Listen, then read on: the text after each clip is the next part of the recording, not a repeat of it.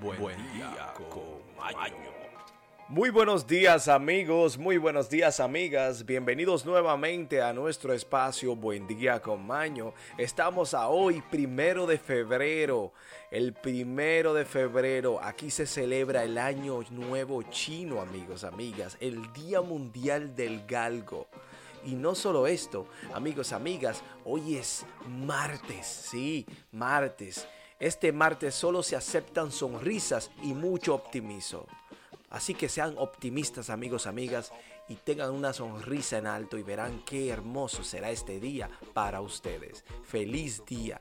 Amigos, amigas, tenemos nuestras noticias, efemérides, nuestra frase del día icónica y tenemos una investigación, amigos, amigas, sobre los estafadores románticos cómo identificarlos. Así que atención a aquellos que están eh, buscando citas o simplemente están conociendo personas eh, en el internet o a través de aplicaciones, sea como sea. Pueden identificar incluso en la manera presencial a estos estafadores románticos. Hablaremos de ello más adelante.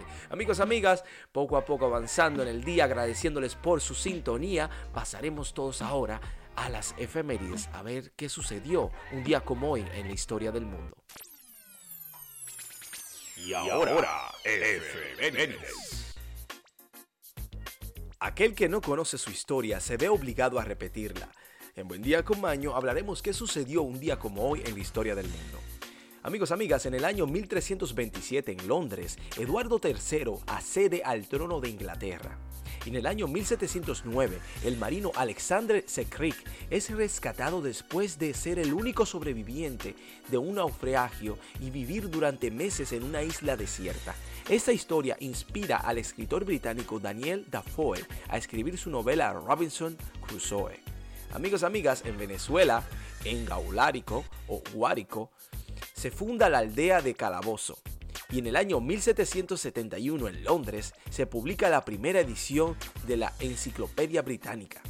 Amigos, en Francia, un día como hoy, en el año 1793, declara la guerra a Inglaterra esta. Amigos, amigas, en Filipinas en el año 1814 erupciona el volcán Mayón. Muere más de 1.200 personas. Fue la erupción más devastadora de ese volcán. Amigos, amigas, y en el 1815 en Venezuela, un día como hoy, un ejército español de 10.000 hombres al mando del general Pablo Morillo. Amigos, amigas, en el 1820 en el norte de la provincia de Buenos Aires, a 20 kilómetros al norte de la aldea Pergamino, el ejército federal vence al ejército unitario en la primera batalla de Cepeda. Termina el gobierno centralizado de Buenos Aires. Amigos, amigas, y en el año 1835, un día como hoy en la isla de Mauricio, se abole la esclavitud. Y un día como hoy también, en el año 1851, Honduras y El Salvador, que habían invadido Guatemala, son rechazadas en la batalla de la Arada. Y un día como hoy, en el año 1868, en la Ciudad de México, se funda la Escuela Nacional Preparatoria. Y en Barcelona, en el 1881, un día como hoy, se publica el primer número del diario La Vanguardia, uno de los mayores en la circulación de España. Eso es todo. Eso es todo por las efemérides. Pasemos ahora a hablar sobre la investigación de cómo identificar los estafadores románticos. Estudios, investigaciones y sobre todo educación. Amigos, amigas, estafadores románticos, ¿cómo identificarlos? Tenga usted cuidado con las personas que aparecen en las redes sociales y aplicaciones de citas. ¿Usa aplicaciones de cita usted? Son cada vez más populares y más personas las utilizan alrededor del mundo. Lo cierto es que pueden usarse en muchos contextos, ya sea que esté en su casa y solo quiera conocer a alguien, de viaje y busca algo pasajero o incluso porque se, le ha complicado conocer gente en persona. Por ello debe usted contactar a las personas que están en línea por su escasez de tiempo. Y sabemos que debe tener cuidado con los estafadores románticos. se puede perfilar a los estafadores románticos, o sea, se puede generar un tipo de perfil y decir, bueno, este es un estafador. Pues sí, rápidamente declaran su amor y dicen que jamás habían conocido una mujer o un hombre tan especial.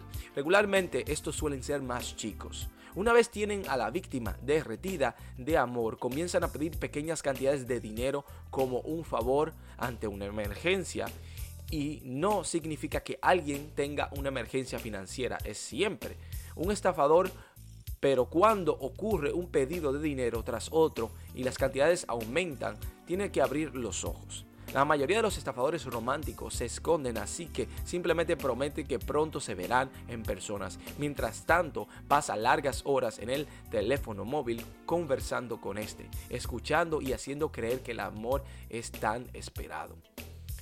Amigos, amigas, ¿cómo protegerse de esto? Bueno, limite su perfil. Investigue el suyo, o sea, el de la persona con quien usted está hablando, tanto en las redes sociales como en aplicaciones de las citas amorosas. Evite publicar información que pueda ser interesante para un estafador romántico, como los lugares que usted suele ir, las cosas materiales que usted tiene, sus gustos, mientras asegúrese que realmente es quien dice ser en su perfil. Compare sus fotos, e información. Analice las señales y evitar que rompan el corazón y le vacíen su bolsillo. Es sumamente triste, pero es la cruda realidad. Tengan cuidado, porque este mundo digital es muy, muy peligroso como el mundo real. Así que esto es todo por la investigación, el estudio que habla sobre los estafadores románticos. Amigos, amigas, pasemos ahora a hablar de noticias. Y ahora Noticias desde todo el mundo y para el mundo.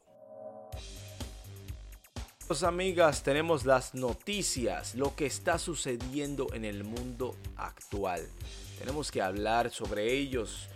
Sea real o no, amigos, estamos en este espacio para informarnos un poco lo que está pasando. Bueno, existen que las transacciones de NFT baten récords en enero. Amigos, amigas, el volumen de transacciones de tokens no fungibles NFT batió un récord en enero, o sea, el pasado mes de este año, al alcanzar los 6.860 millones de dólares. Así como escuchó. Según datos de The Block, la cifra aumentó un 157% respecto a diciembre del año pasado, o sea, dos meses atrás cuando el total de las ventas de este tipo de activos digitales constituyó 2.670 millones de dólares. Amigos, amigas, esto es una locura, pero es lo que está, ¿no? Tenemos aquí, amigos, el COVID y los divorcios en los Estados Unidos es un tema. El COVID-19 es una realidad diaria que millones de padres divorciados en procesos de divorcios en todo el país y en el mundo luchan por navegar. Y los abogados de divorcio dicen que para muchas familias las cosas se están complicando cada vez más. Porque hay grupos que se dividen en vacunados, no vacunados, personas que le han cambiado la vida y simplemente quieren un cambio gracias al COVID, o el COVID le abrió los ojos, o simplemente cosas de la circunstancia. Bueno, eh, continuemos. Amigos, amigas, un príncipe que adopta a un hombre por falta de heredero. Sí, el príncipe Frederick von Anhalt, de 78 años de edad, conocido por ser el noveno y último marido de la legendaria actriz de Hollywood, Sasha Sasha Gabor, adoptó al hijo de uno de sus amigos para que sea su heredero. Sí, la historia se relata en el detalle en la serie documental Adults Adopting Adults, adultos adoptando adultos. Amigos, que se estrena este, o ayer se estrenó, el 31 de enero en el canal estadounidense A&E. Amigos, amigas, busquen esto, sumamente interesante. Eh, tenemos aquí que los obispos dicen que Benedicto XVI debe pedir perdón.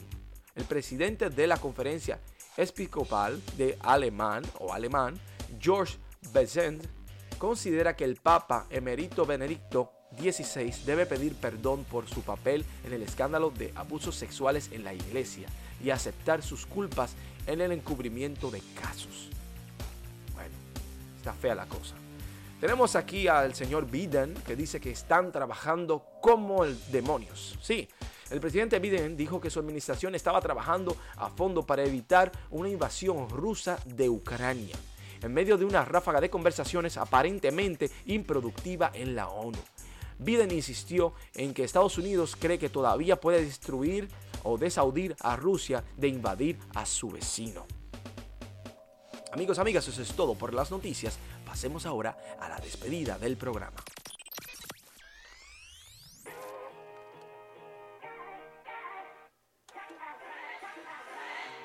Amigos, amigas, hemos llegado al final de nuestro espacio en conjunto, sumamente agradecidos. Estamos de ustedes por estar ahí por esa sintonía constante, ese apoyo, ese amor que nos comparten cada vez que nos escriben esos mensajitos llenos de positivismo y esa energía que hay dentro de ellos. Amigos, amigas, realmente este espacio es por y para ustedes. Si no, no estuviéramos en ello. Amigos, amigas, tenemos que agradecer que el Señor y la vida y la misericordia del mundo cae sobre todos nosotros. Así que seamos felices. ¿Saben por qué? Porque la felicidad no es más que un sentimiento propio nuestro, el cual nosotros tenemos la capacidad de controlar y activar diariamente. Así que os invito a activar su felicidad diaria ya verá cómo su día y su vida cambiará. Amigos, amigas, tenemos aquí la frase del día, la cual dice lo siguiente. La forma más común de la desesperación es no ser quien eres. Soren Abig Kierkegaard.